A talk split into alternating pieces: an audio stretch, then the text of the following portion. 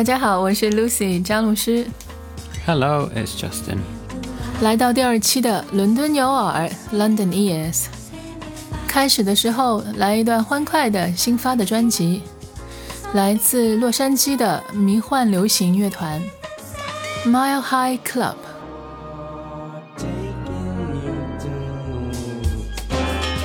我和学电子音乐出身的 Justin 一同在伦敦跟大家一起聊音乐。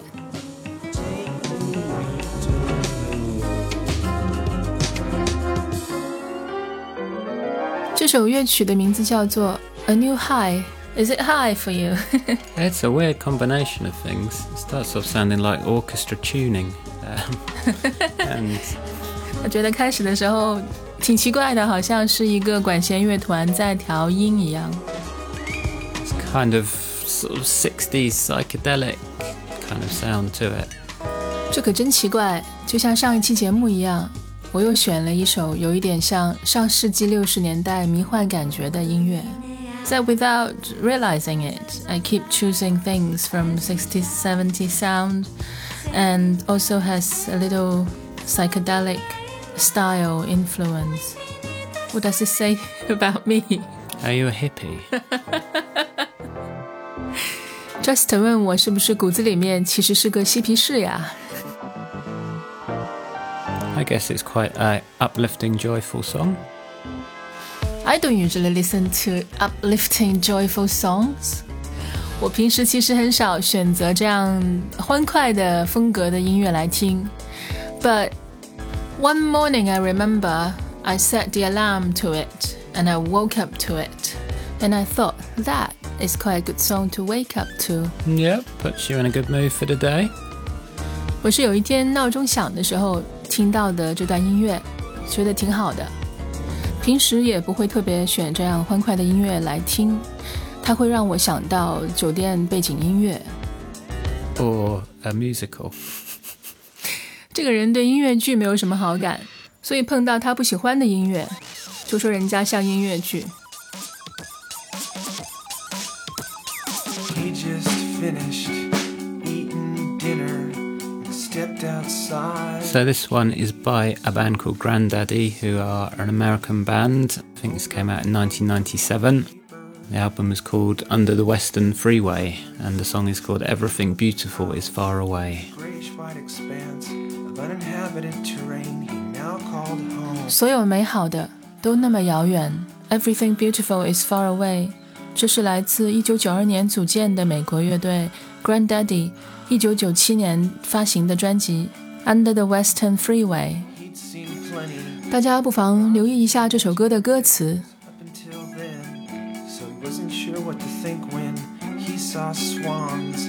waiting on the shores of a pale white lake he'd never seen there before, and it was quite beautiful, and it was far away.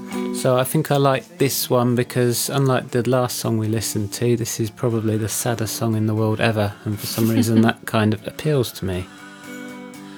Justin 说他喜欢这首歌的原因是因为这也许是世界上最忧伤的一首歌。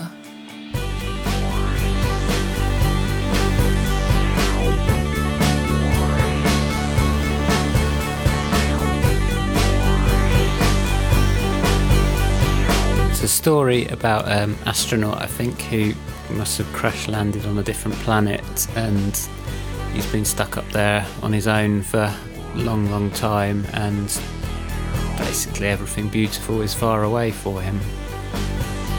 There's one line that sums it up. Um, he's living in a cave.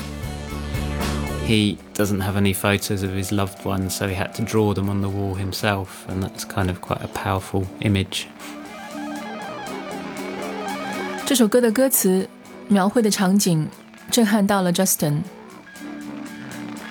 歌里说到，是一位宇航员飞到外太空，但是没有办法回到地球，也没有带上他爱的人的照片在身边，他只能在他栖居的洞穴里面的墙上画下他们的模样。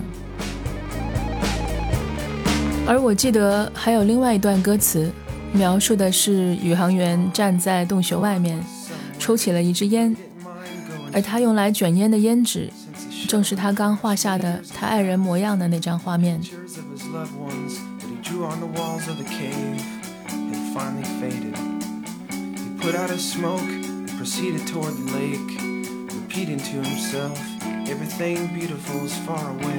除了歌词，你喜欢他什么？He's got quite a lo-fi sound to it, which appeals to me. Lo-fi, you mean? Low fidelity. so sort of I don't know. I don't want to say badly recorded, but not polished.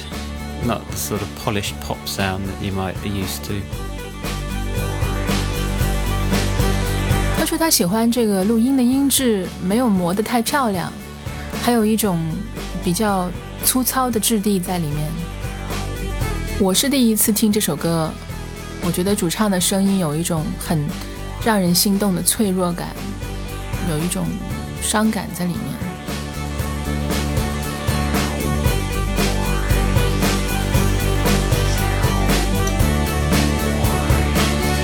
Do you think he gets to fly back to the earth in the end? No. It's ambiguous, but it sounds like he kills himself. 我问 Justin，他认为宇航员最后得以回到地球吗？他说没有， 结局应该挺黑暗的吧。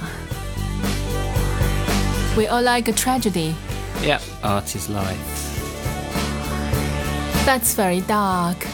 Yeah, life is dark.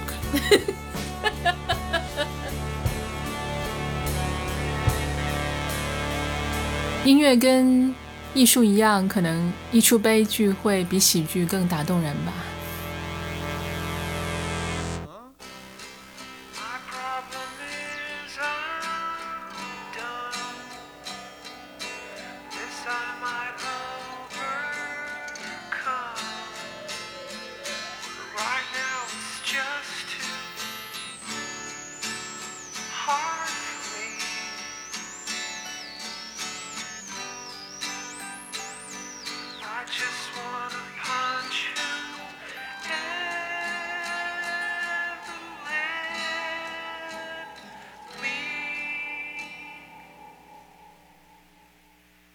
下一段音乐是我选择的一段风格截然不一样、时代也很不一样的乐曲，来自十七世纪的声音，但是是由现代的，当然是现代的，奥地利的鲁特琴手 Christina Pluha 和他组建的暂且叫做复古合作团吧，La Pagliata 和意大利的男高音 Marco Bisley 一起合作的这首歌。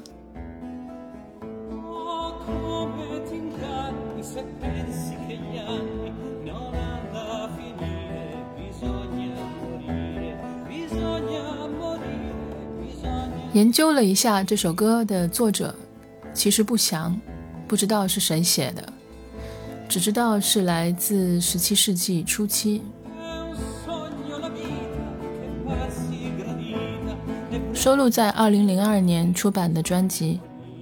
专辑名字是一段拉丁文，暂且可以翻译成“逃离影子的人”，这样吧。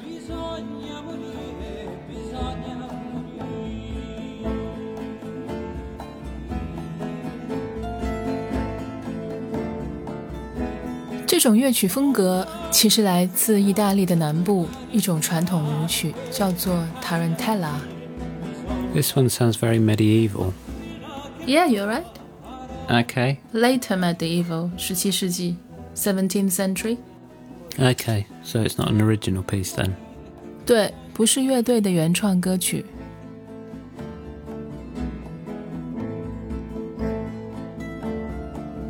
As I was saying, the form of this music is from southern Italy. It's called tarantella.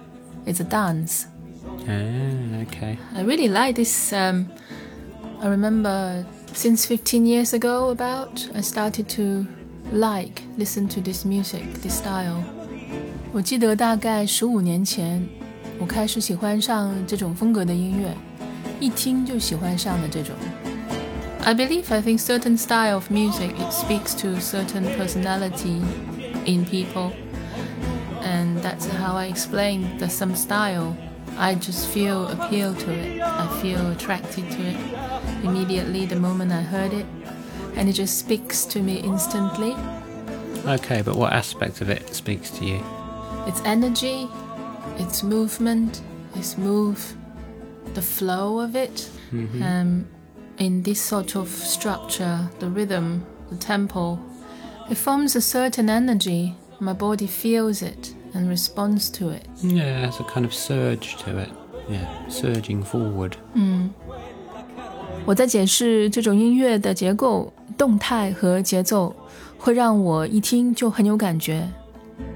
也是这一张专辑让 La Pagiata 这个乐团迅速在欧洲和英国受到瞩目。 今年十二月，他们也会来到伦敦演出，到时候我也会去看。So it's not really something I would typically listen to. I don't really enjoy the sound of the instrumentation. I find it quite nasal. What do you mean nasal? It sounds like if you can imagine a guitar being played, but you're not pushing the strings down properly. Okay. It's all a bit buzzy and there's no depth to it. I but see. it's kind of, I guess, a product of the instruments of that age. 刚才 Justin 说他自己就不太喜欢这种音乐，我觉得这就是我们节目的其中一个有意思的地方。我们互相选择的，呃，彼此选择的音乐，未必对方会喜欢。这首音乐的配器，Justin 觉得有点单薄。他尤其觉得是这种复古乐器听起来有点像弹吉他的时候，比如说手指按在弦上，但是没有完全按下去发出来的这种声响。有一点刺耳。I guess I also don't really like the way of singing. I find it quite forced. Um, I guess it's quite stylized, very specific way of singing. Do you mean it's a bit disciplined? That is why you don't like it. Justin 说他觉得人声他也不太喜欢，觉得有点可能不太自然。我问他是不是觉得有点太守规范了，太守纪律了。 Yes, I guess so. It falls into a very specific way of doing things, and it's almost as if it's not good unless it meets certain criteria, which doesn't really allow much room for expression, in my opinion. So that's very interesting, I guess. Justin 觉得他这种唱法有点限制了人的自由表达，他设定了一种框框，你必须要去达到这种标准。What makes you feel unfree? I don't suppose you have been trained in this way um, when you were little.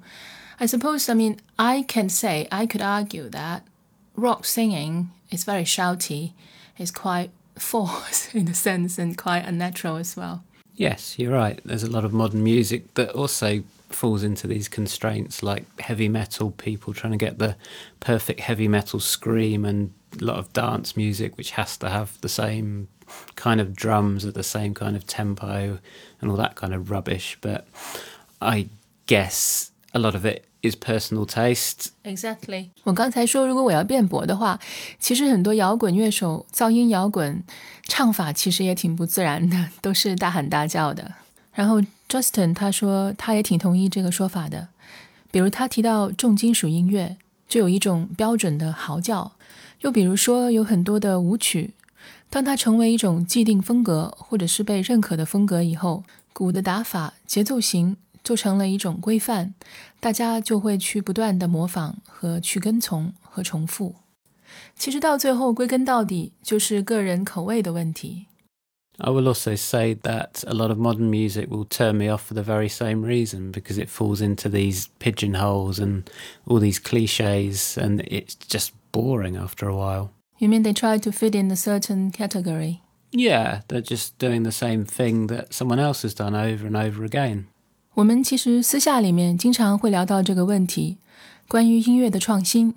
Justin 针对的其实不光是过去的音乐，在很多新音乐作品里面，他也特别抗拒这种循规蹈矩的音乐风格，不断模仿、不断重复他人和自己。但是呢，这些成功的风格 都不从模仿他人而来。我们将来还可以对这个话题从不同的维度去做讨论。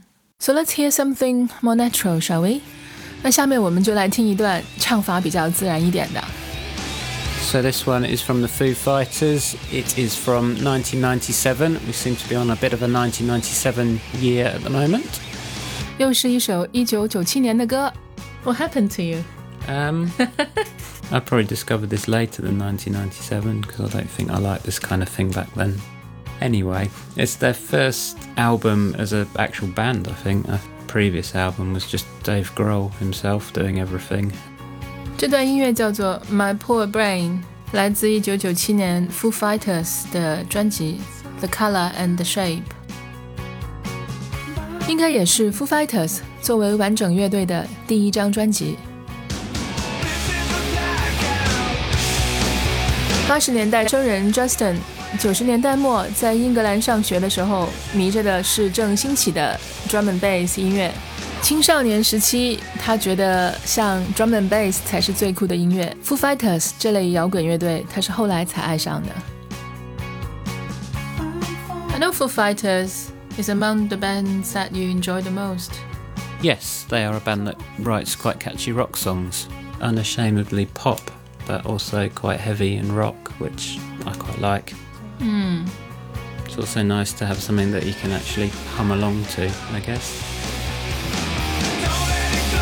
确实，Foo Fighters 这个乐队并不介意写旋律流畅的歌曲，但同时也不失重型力量。我听的第一首 Foo Fighters，记得是当年 X Files 电影版吧，用过来做插曲的。 Walking After You，特别流畅。So why does this song stand out among all the Foo Fighter songs? I guess it's one of the less obvious songs. It's very heavy, it's very noisy, quite loud and catchy, and I guess I like that. That's right. I remember you do like noise, noise music. Yes, I do. It's all about letting your aggression out. 喜欢重型摇滚又喜欢噪音音乐的人，心中有愤懑的时候，听音乐就对了。选这首歌，Justin 说是因为这是专辑里面没有那么明显的一种选择，同时旋律既抓耳又够燥，他特别喜欢。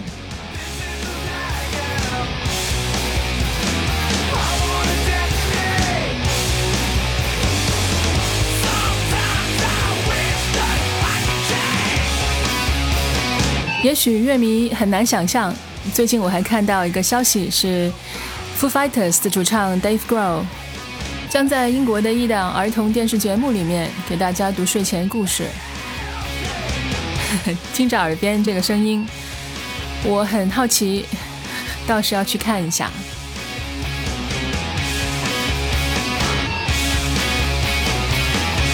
Okay, so that's it for this week's London Ears. 伦敦有耳第二期节目到此为止，我们下一期再见。